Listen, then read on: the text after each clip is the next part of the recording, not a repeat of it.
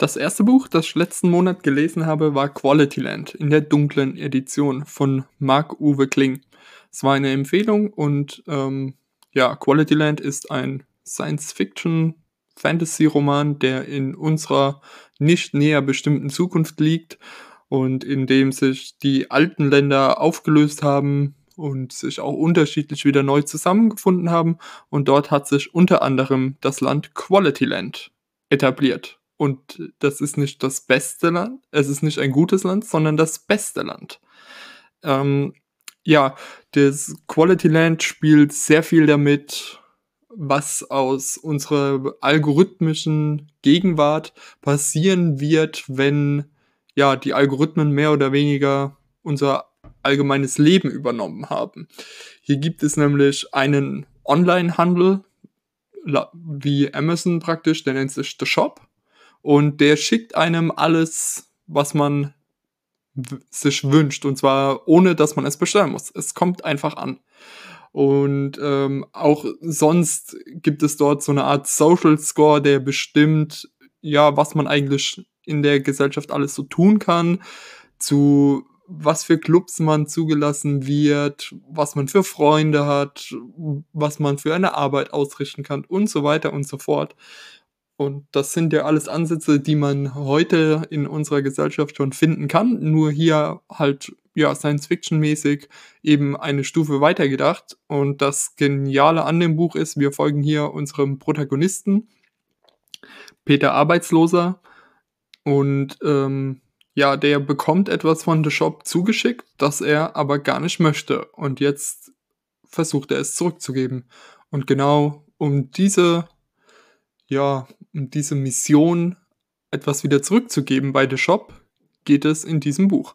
Mir hat Quality Land außerordentlich gut gefallen. Ich kann es wirklich nur empfehlen, auch über so eine ja sehr spielerische Art und Weise an solche Zukunftsthemen wie algorithmisches Leben, wie Daten über unsere Vergangenheit in unsere Zukunft gedacht, unser Leben beeinflussen, wirklich toll geschrieben und auch wirklich toll produziert. Ich habe das Ganze nämlich als äh, Hörbuch gehört und das liest der Autor selbst und es ist wirklich zu empfehlen. Er macht das wirklich toll, macht echt Spaß und ja, kann es wirklich nur empfehlen. Das zweite Buch, das ich gelesen habe, war A Higher Loyalty, Truth, Lies and Leadership bei James Comey. James Comey war FBI Director. Unter Obama wurde er berufen und normalerweise ist das ein Amt, das auf zehn Jahre ja, vergeben wird. Und unter Trump wurde er dann ja ziemlich öffentlich gefeuert. Und er hat jetzt im Nachgang reflektierend über sein Leben und eben auch diese Erfahrungen mit Donald Trump ein Buch geschrieben, und zwar A Higher Loyalty. Jetzt habe ich Anfang des Jahres Fire and Fury gelesen, was ja schon so eine Art Insiderbericht aus dem Weißen Haus unter Donald Trump sein sollte. Und es war ein Buch, was ähm, ja sehr reißerisch insgesamt war. Und dagegen steht das James Comey Buch sehr, sehr stark.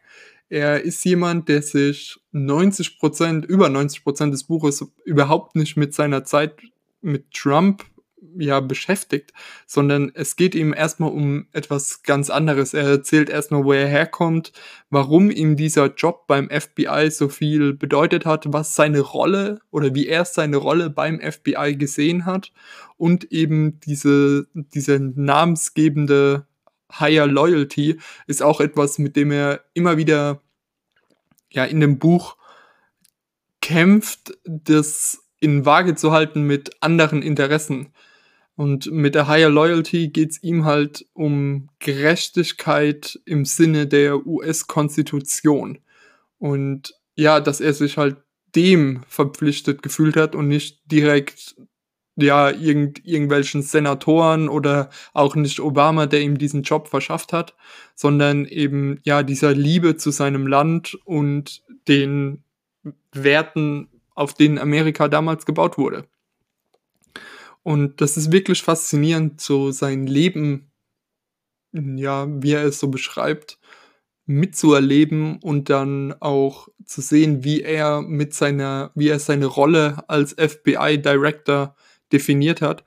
mir hat es wirklich gut gefallen und er prägt dort auch den Begriff des ja empathischen Führens, also zu schauen, wie geht es den Mitarbeitern um mich herum, wie kann ich denen ihr Leben einfacher machen und nicht, wie kann ich mich in der Presse am besten profilieren. Also es war wirklich ähm, ein sehr tiefgehendes Buch, was mir extrem gut gefallen hat, wie er dort seine Rolle im FBI sieht und auch, ja, was so, so Guiding Principles in seinem Leben sind. Wirklich interessant. Das nächste Buch ist ein Buch, das ich schon lange am Lesen bin, ähm, was aber auch wirklich dick ist und sich auch nicht und es ist auch nicht gedacht, um einfach am Stück gelesen zu werden. Deswegen ist es jetzt mehr Zufall, dass ich das diesen Monat fertig gelesen habe. Und zwar ist es Tools of Titans bei Tim Ferriss. Und im Endeffekt ist das eine Sammlung von ja, Interviews, die Tim Ferriss über die letzten Jahre geführt hat in seinem Podcast The Tim Ferriss Show und auch andere Interviews, der, die er im Rahmen seiner vorherigen Bücher und jetzt auch im Rahmen dieses Buches geführt hat. Und dort untersucht er ja die Gewohnheiten, Eigenschaften, Verhaltensweisen von erfolgreichen Leuten, von Businessmenschen zu Sportlern, zu Politikern, also da ist wirklich Künstler, also da ist wirklich alles dabei. Das sind Leute wie Arnold Schwarzenegger, Casey Neistat, ähm, Shay Carl. Also das, da ist wirklich eine riesige Bandbreite an Leuten dabei. Und das Buch hat wirklich viele, viele spannende Tipps. Und ja, also wer Tim Ferriss mag, dem kann ich das Buch wirklich nur ans Herzen legen. Es ist aber wirklich mehr ein Nachschlagewerk, als dass es ein reines Lesebuch ist. Also da muss man auch immer mal wieder zurückgehen und verschiedene Kapitel nochmals lesen aber wirklich empfehlenswert. Das nächste Buch heißt Deep Survival bei Lawrence Gonzalez und das war eben eine Empfehlung, die aus Tools of Titans kam. Da haben mehrere Leute ja dieses Buch empfohlen. Dann habe ich einfach mal geschaut. Das Thema hat mich auch angesprochen und dann habe ich es mir einfach mal gekauft und jetzt gelesen. Und im Endeffekt untersucht Lawrence Gonzalez hier, wie Leute überleben, vor allem in Extremsituationen, also bei Bergsteigerunglücken, beim Verlaufen in der Wildnis, ähm, in, ja, in ganz vielen Situationen. Und er probiert dort das Mindset von Leuten, die überlebt haben, auseinander zu klamüsern, um zu schauen, ja, wie, wie kann man selbst seine eigenen Chancen auf das Überleben verbessern. Und das wirklich zu Beginn etwas trocken, das Buch, erlebt dann aber, ich sag mal, ungefähr nach 20 Prozent des Buches ja einen deutlichen Schub, weil er immer mehr anfängt, auch die, die Geschichten der Leute mit einzubringen. Also er listet hier nicht einfach Regeln auf, sondern er hat immer ein, ein Kernprinzip pro Kapitel und das illustriert er dann anhand eines konkreten Falles. Also da geht es um Sachen wie es geht hauptsächlich geht es so um mentale Modelle der eigenen Umwelt. Also wenn ich zum Beispiel die ganze Zeit in der Lage war, die, die Situation komplett zu überblicken und ich weiß genau, wo ich bin und dann kommt mir vielleicht der eine, dann gehe ich an einer Weggabelung rechts, obwohl ich hätte gehen, links gehen müssen und die Umwelt kommt mir immer unbekannt davor, aber ich gehe immer weiter, weil ich denke, ach ja, ähm, die, äh, in der nächsten Kurve, da kenne ich mich dann wieder aus und wie man sich dann selbst so immer tiefer eigentlich erst ins Unglück bringt. Und eben dieser, dieser Konflikt zwischen dem mentalen Modell, das man im Kopf hat, und der realen Umwelt ist das, was er zumindest beschreibt als das größte, die größte Gefahr bei solchen Outdoor-Survival-Situationen. Mich hat das Buch insgesamt, hat es mir wirklich gut gefallen. Wie gesagt, der Einstieg ist ein bisschen trocken und äh, ja, irgendwie hat er da, ich weiß nicht, ob er experimentiert hat oder ob das halt einfach aller Dinge Anfang ist schwer. Aber ja, also insgesamt kann ich es dann doch empfehlen. Das nächste Buch war ein Buch, was ich mal wieder gelesen habe, nachdem ich es lange Zeit nicht mehr gelesen hatte. Und zwar war das The Innovators bei Walter Isaacson. der ist auch der Autor des Leonardo da Vinci Buches, das ich noch nicht fertig gelesen habe. Ähm, ja, aber er schreibt, Walter Isaacson schreibt generell viele Biografien über ja, bedeutende Persönlichkeiten von einem Albert Einstein, äh, Benjamin Franklin, Steve Jobs und Leonardo da Vinci, um nur mal ein paar, ich glaube, er hat noch zwei, drei weitere. Und The Innovators ist, glaube ich, das einzige Buch, in dem er über mehr als eine Person schreibt.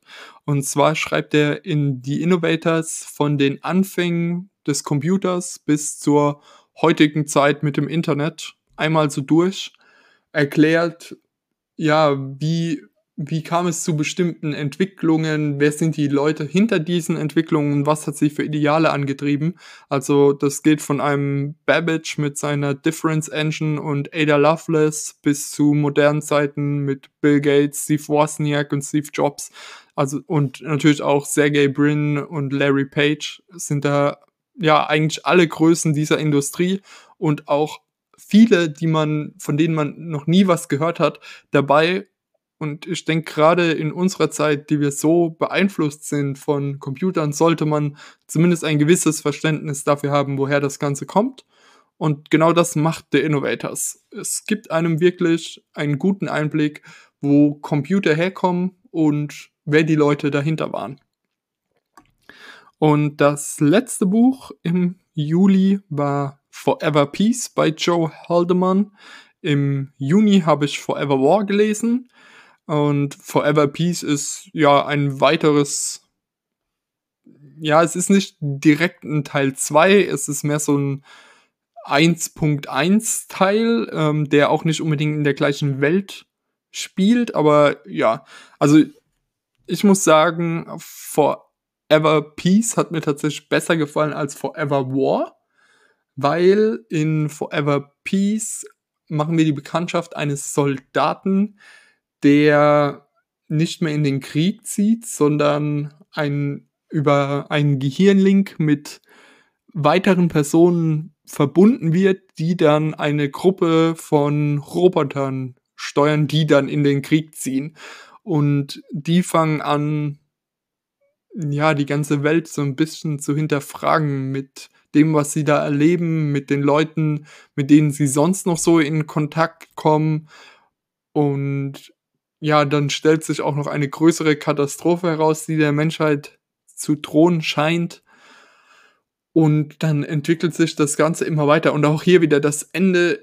Also Joe Haldeman schafft es wirklich am Ende einen richtigen Hammer nochmal rauszuholen. Das hat mich schon bei Forever War unglaublich begeistert. Und das schafft er bei Forever Peace einfach wieder.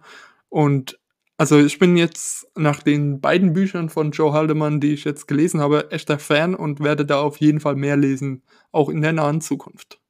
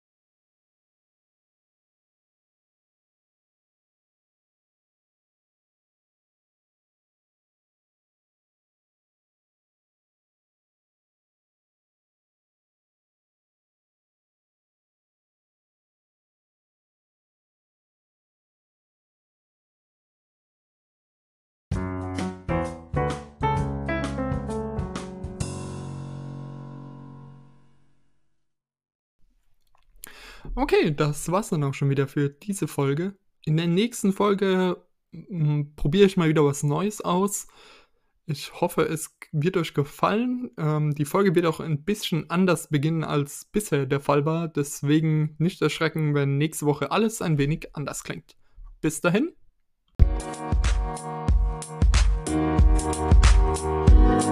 Musik